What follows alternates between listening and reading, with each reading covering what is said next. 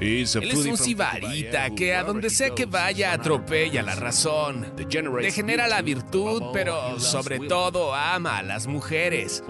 Bienvenidos a Las aventuras del güero Discovery.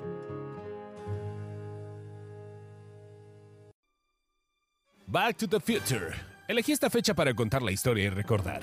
Volver al futuro, una película de 1985 que relata las aventuras de un adolescente rebelde e impulsivo que viaja al pasado, al presente, al futuro de ida y vuelta, todo desde 1985 en un fabuloso auto de Lorean de aluminio como máquina del tiempo.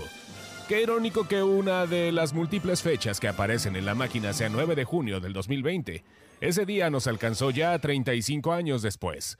Autos voladores, patinetas que flotaban, tenis que se abrochaban solos, chamarras que se ajustaban automáticamente, robots de servicio, publicidad con hologramas y el disruptivo cambio de energía utilizando fusión de desperdicios como combustible. ¡Órales! Todos aquellos avances tecnológicos que hubiera estado chido tener. Pero bueno, hoy somos una sociedad conectada a través de una gran cantidad de teléfonos inteligentes que pusieron al descubierto una avalancha monumental de infidelidades y varias pendejadas más. Contamos con aplicaciones de citas y encuentros para tener sexo ocasional, redes sociales para mostrar lo felices que somos todos, podcasts como este del Güero Discovery que te enseñará cómo lograrlo, TikToks donde todos son como periquitos que copian y repiten lo que alguien más ya hizo. Solicitar a domicilio comida excéntrica hoy está de moda, con comerciales de artistas que tenían un mejor ver cuando hacían anuncios de papitas y refrescos. En fin, la esclavitud forzosa online y dependencia absoluta de un smartphone.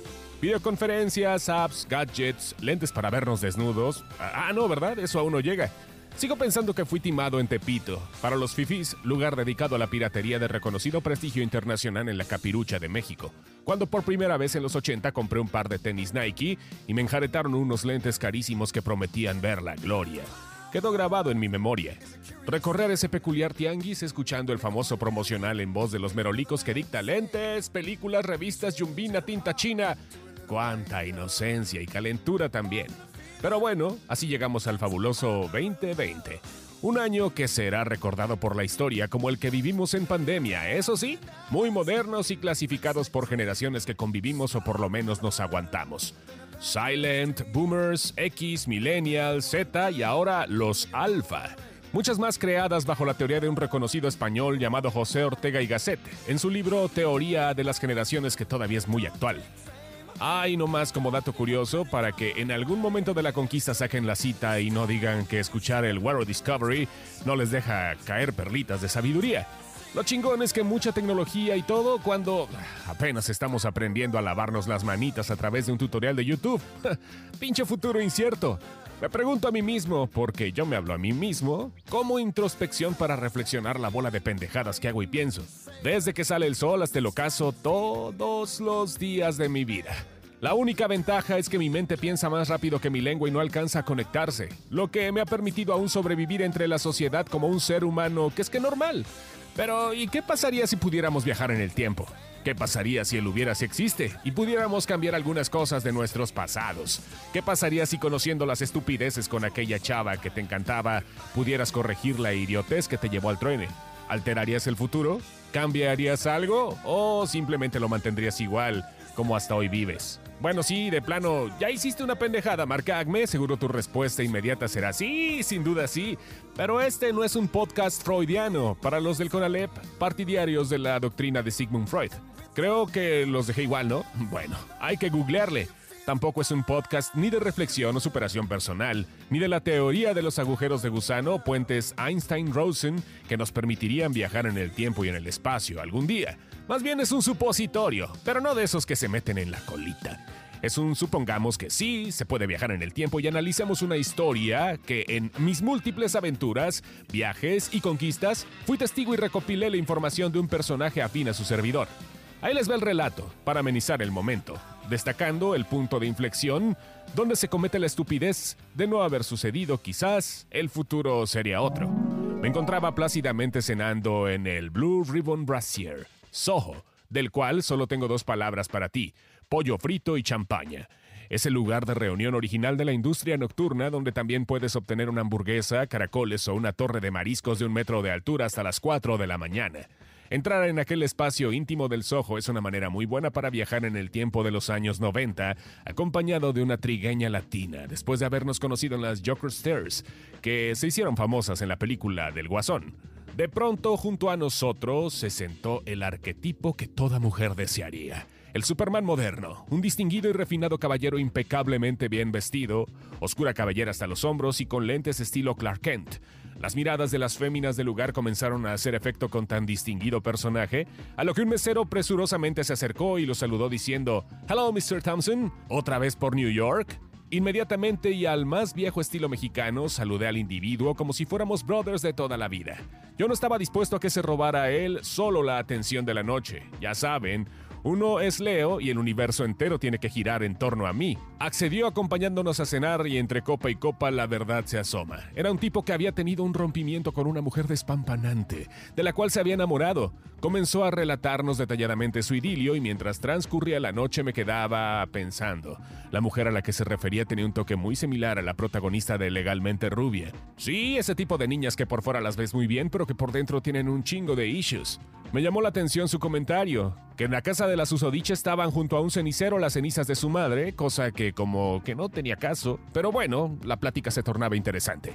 El alcohol fluía y se habían sumado a nuestra mesa dos rubias estilo Californication, que al verlas tan emocionadas con el relato no había que interrumpir la anécdota. Continuó contando su romance que había transcurrido entre una suerte de chicos bien emprendedores exitosos, digamos, la pareja ideal. A Mr. Thompson, si las mujeres lo pudieran ordenar por internet, sería su hombre perfecto, pero ¿por qué siempre hay un pero? Y si no, cualquier mujer se dedica a expurgar, investigar, deducir, concluir y crear el defecto ideal para poder salir bien librada y quedar perfectamente como víctima por si se ofrece. Díganme que no. En este caso, Mr. Thompson no soporta que alguien le diga qué hacer y mucho menos festejar aniversarios y fechas comerciales. Llegó el Día de las Madres y la damita del superhombre modelo se dedicó a literalmente joderlo todo el día para organizar el festejo de la madre de él. Diantres, cuántas atribuciones, ¿no? A la hora del breakfast, después de poner en claro que no se llevaría ningún festejo para la madre de Mr. Thompson, pidieron la cuenta, presurosa se levantó la damita y en la tienda contigua escogió algunos artículos que sumó a la cuenta para que fueran pagados por él. Salieron del local y la mujer le dice, toma, para que se los lleves a tu madre. Hirviendo en coraje, pero siempre muy respetuoso, le entregó los regalos a la primera homeless que encontró. Tal fue la bronca en plena calle que terminó la relación y cada quien regresando a su oficina. Horas después, y tras varias cajetillas de cigarros que Mr. Thompson utilizó para bajarse el coraje, sacó una foto de su cenicero y con su smartphone, que de inteligentes no tiene nada, o te pondrían una alerta de no lo hagas, güey, le envió la foto en pleno Día de las Madres. Terminó bloqueado. La risa estalló como catarsis sin poder parar.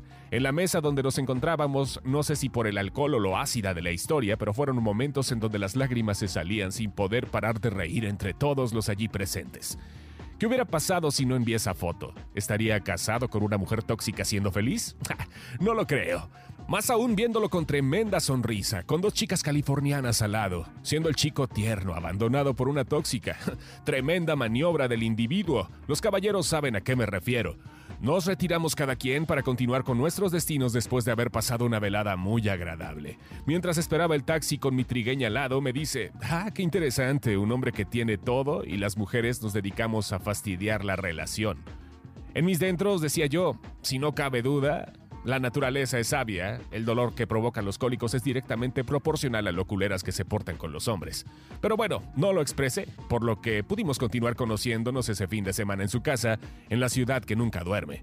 La envidia es el homenaje que la mediocridad le hace al talento. Por lo que disfruta tu vida, no hay manera de corregir tu pasado, pero lo que hoy eres se definió en él. No mientas, no jodas, no critiques, que todos en algún momento le hemos cagado monumentalmente.